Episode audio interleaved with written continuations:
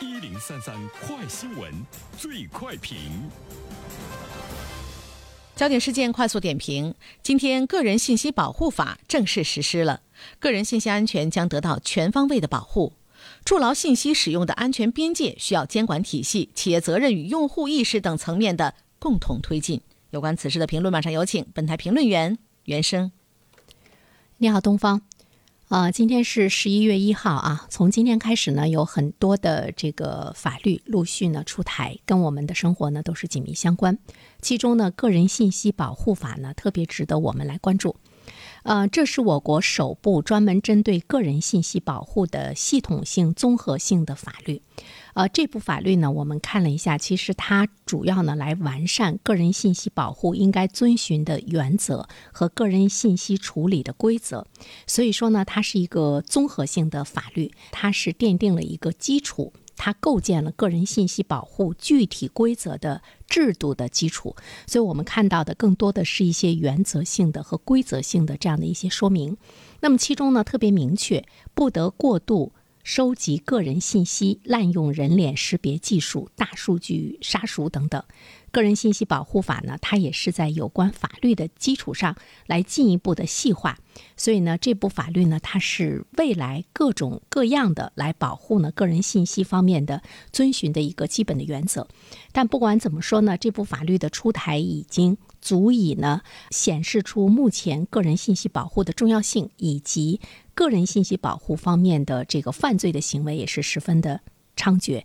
还有呢，我们可能是太不注重个人信息保护了啊。说一个简单的例子，每个人生活中呢都会经历，比如说我们每天都会收到快件。收到快件之后，我们更加关注到的是这个包装里你所要买的商品。那么把包装盒呀、包装袋呀，就随手就扔到垃圾桶里了。其实一个快递单背后可以延伸出很多的个人信息，包括我们的姓名、电话号码。通过这些号码可以找到我们的微信、支付宝的账号。另外呢，还有家庭、工作的地址、消费的习惯和经济的能力。那么犯罪集团呢，它可以根据你所在的地区，大概的能够猜测出你。是一个什么样的人，而且呢，会根据呢这个快递单上的信息去做一些定向的推销，或者呢是诈骗。甚至于呢，有一些这个犯罪集团，他会临时的来雇佣一些人进入到快递公司，成为快递员，那么来窃取呢，呃，我们的这个信息。当然，这个呢是我们个人无法呢，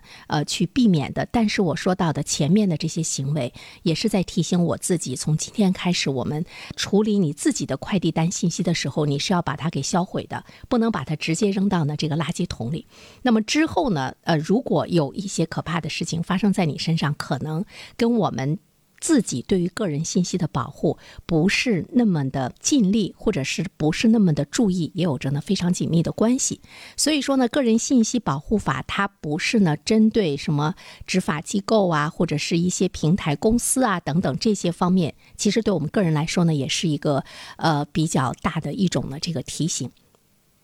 那么，对于快递企业来说，在个人信息保护法出台之后呢，他们今后要持续加强内部的信息安全管理，要多管齐下，才能够保护好呢快递的呃这个用户的个人信息。当然，我们说到的这方面的信息的泄露以及会引起的一系列的可怕的事件呢，只是个人信息保护法方面泄露的冰山的一角。那么，我们也注意到呢，个人信息保护法它在个人信息处理义务等等这些方面也提到了。处理个人信息的时候，应当对个人信息来进行相关的操作，像加密、去标识化，呃，这是基本的安全的技术保障。那么对于平台来说，现在的这个法律特别规定了，这是他们的义务。以前呢，只是他们额外要做的事情，但现在呢，已经变成了法定的义务。这个呢，是值得我们关注的。呃，另外一方面的话呢，其实我们也会看到哈，经常会有一些程序向我们来定向的呢来营销，或者是呢来推送的一些。些信息，那么在这方面的话呢，从个人信息保护法的这个角度上来讲，不允许啊，针对个人的消费习惯，或者是他曾经查询过、搜集过什么样的信息，来对他进行定向性的这样的一些这个推送，这个呢，目前都是违法的。那么在处理生物识别、医疗健康、金融账号、行踪轨迹等敏感信息这方面呢，也要呢要获得个人的单独的这个同意啊。呃，同时呢，我们也会看到呢，这部法律其实它有很多的这个亮点，像刚才我说到的，就是呢，禁止大数据的这个杀熟。另外的话呢，我们还会看到要赋予个人充分的这个权利，就是他将个人在个人信息处理活动中的各项权利总结提升为知情权、决定权，而且明确了个人有权来限制个人信息的处理，同时要求符合国家网信部门规定条件情形下，个人信息处理者应该为个人提供转移其个人信息的途径。呃，同时呢，我们还会注意到呢，对于大型的网络平台也给了他特别的这个义务，因为他对大型的互联网平台设定了特别的个人信息保护的义务。你要健全个人信息保护的一个制度的体系，要成立呢由他们的外部成员的一个独立的机构来对个人信息的保护情况呢进行监督。当然，在这一方面的话呢，这些大型的平台他们能不能有这方面的意识，并且做好，我们呢